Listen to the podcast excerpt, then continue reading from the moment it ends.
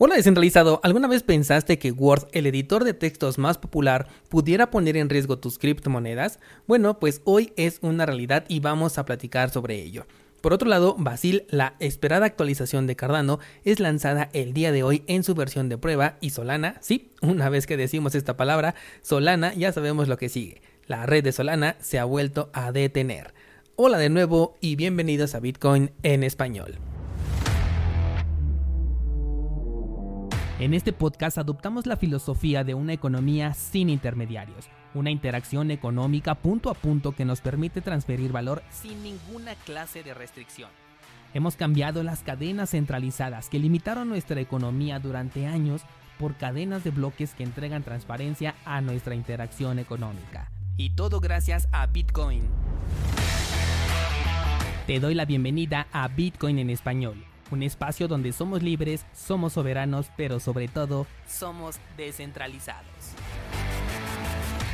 El precio de Bitcoin ha perdido prácticamente el 100% de lo que ganó en el último día, este fin de semana, posicionándose por el momento en los 29.700 dólares. Ya está incluso por debajo de nuestro nivel de soporte que se encontraba en los 30.200 Así que vamos a regresar a ese análisis que tenemos todavía desde hace ya un par de semanas con respecto a este canal que se ha formado desde prácticamente el 9 de mayo. Ya te decía en estos últimos días que no había que confiarnos con este movimiento alcista, no me parecía que ya fuera eh, pues el fin de la caída, incluso podríamos llegar a generar una décima vela en negativo, por el momento se encuentra en verde todavía, pero hay muy poco que lo está separando de convertirse en una vela roja y aunque todavía nos queda bastante por continuar en esta semana, la vela sí podría llegar a cerrar en negativo, convirtiendo nuevamente esto en un movimiento histórico de ahora 10 semanas consecutivas con un movimiento en negativo. Me parece bastante interesante, pero bueno, también hay que esperar a ver cómo cierra la vela, qué tipo de vela nos forma y si cierra por debajo o por encima de este nivel de soporte que tenemos en los 30. Por el momento mi expectativa sigue siendo la misma, lo espero por aquí abajo en los 23 mil dólares, pero ya veremos qué ocurre en los siguientes días. Vámonos con las noticias y comenzamos con Microsoft Word, un editor de textos que ha presentado una vulnerabilidad que ya ha sido incluso confirmada por la propia compañía, la cual pone en riesgo tus criptomonedas sobre todo si utilizas carteras en software. La vulnerabilidad comienza al descargar archivos con extensiones .doc, .docx o especialmente con .rtf. El atacante puede ejecutar archivos de HTML y JavaScript desde fuentes externas y con ello activar una función que está diseñada para que el soporte técnico de Microsoft pueda acceder directamente a tu computadora, tomar control de ella vía remota, todo esto con el objetivo de brindar un soporte técnico especializado. Aunque no se detalla cómo se puede explotar esta vulnerabilidad, es evidente que al tomar control de tu dispositivo pueden manipular la información que encuentren, incluyendo carteras en software.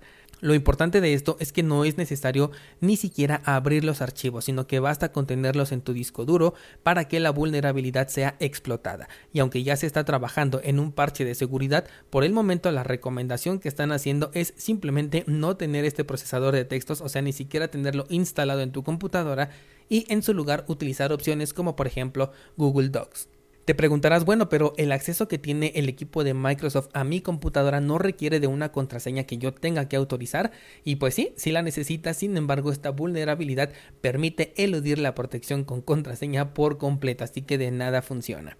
Uno de los peores fallos sin duda de seguridad que se han visto hasta el momento en una aplicación que podríamos llegar a considerar incluso como inofensiva, al menos para unas criptomonedas, como lo es Word y esto nos ayuda a recordar por qué razón no es recomendable tener carteras en software como opción principal para guardar tus criptomonedas, porque cualquier vulnerabilidad que aplique a alguna de las aplicaciones que esté instalada en nuestra computadora le puede perjudicar directamente a, nuestro, eh, a nuestra cartera de criptomonedas. La mejor alternativa sin duda es una cartera en hardware para brindar una seguridad más importante a tus criptos. Que por cierto, ayer les comentaba que ya voy a publicar la clase con mis conclusiones sobre la hardware wallet y es que simplemente no me gustó la cartera. Sí te brinda una seguridad para guardar tus Bitcoin manteniendo tus claves privadas como lo hace prácticamente cualquiera y además lo hace a un costo extremadamente económico. Si no me equivoco, Jade Wallet es la cartera más económica que he podido comprar, pero fácilmente es superada por casi cualquier otra cartera que haya probado en cuanto a sus funcionalidades.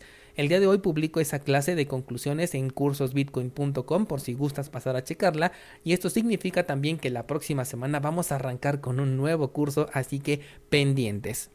Pasemos a Cardano, proyecto que hoy implementa su esperada actualización Basil, la cual incluye herramientas de escalabilidad y mejora en la usabilidad de la red para la creación de aplicaciones descentralizadas. Esto es en la red de prueba y si todo sale bien, la versión final ya en la red Mainnet estará disponible a partir del próximo 29 de junio, es decir, a finales de este mismo mes. La experiencia que hemos tenido con Cardano en cuanto a tiempos de entrega ha sido en su mayoría positiva, así que podríamos darle un voto de confianza a que sí vaya a salir en la fecha pactada, pero siempre considerando que el que salga en una red de prueba significa que está ahí para identificar errores y si los hay, pues pueden conducir a un retraso, algo que es completamente normal cuando no se abusa del recurso como algunos otros proyectos lo han hecho. Y aprovechando que hablamos de Cardano, te recuerdo que tenemos nuestro pool 7PL en donde puedes delegar tus tokens ADA y obtener recompensas una vez que firmemos un nuevo bloque. También vas a encontrar en las notas de este programa el enlace para nuestra página de minteo de tokens NFT, todo esto también dentro de la red de Cardano. Y regresando a las noticias, una de las consecuencias de no revisar bien tu proyecto, sobre todo cuando tiene actualizaciones, es la posible caída de la red entera, la cual no permitirá realizar movimientos. Esto es justamente lo que le pasa por enésima vez a la red de Solana, proyecto que una vez más está detenido y al momento de grabar este episodio la red lleva 6 horas con 50 minutos en la cual no ha generado un nuevo bloque. Solana aclaró lo siguiente, hoy temprano un error en la función de transacciones nonce duraderas condujo al no determinismo después de que los nodos generaron resultados diferentes para el mismo bloque, lo cual impidió que la red pudiera avanzar. Los ingenieros ya están preparando nuevas versiones que desactivan temporalmente la función de transacciones nonce duraderas hasta que se pueda publicar un nuevo parche. Al momento de grabar este episodio, Solana ya lleva tiempo sin procesar nuevos bloques todavía, como te decía, casi 7 horas. Ya se están poniendo de acuerdo los nodos centralizados para realizar un reinicio de la red mientras se publica un parche. Mientras tanto, la red de Solana, la red blockchain más rápida de todo el sector cripto, está en este momento detenida. Ya no hay más que podamos decir al respecto de este proyecto, es sin duda uno de los peores fracasos del sector cripto y en lugar de mejorar cada vez son más recurrentes los errores que se presentan en esta red, pues la última vez que se detuvo la red de Solana fue hace menos de un mes. Personalmente tengo en mi poder un token de Solana que compré especulativamente hace un par de meses y la verdad muy pocas ilusiones me hago con recuperar mi inversión en este un token. Así las cosas con cripto al día de hoy. Un proyecto fabricado de manera express que cada determinado tiempo se descarrila producto de su ineficiencia, como lo es Solana, otro proyecto cuyo desarrollo es completamente lo opuesto, es totalmente lento y una vez que sale su potencial no es comparable con el de las plataformas líderes y en este caso estoy hablando de Cardano y por último tenemos a la plataforma líder que es consciente de su ineficiencia y sin embargo prefiere atender otros asuntos antes de lo importante como en este caso estoy hablando de Ethereum. Hoy es un día en el que me alegro de que este podcast se llame Bitcoin en español y no criptomonedas en español. Vámonos al grupo de Discord a debatir sobre esta trinidad de y los problemas que envuelven a cada uno de ellos. Te espero por allá para que podamos formar el debate y como por ahora no tengo nada más que contarte, te digo hasta pronto.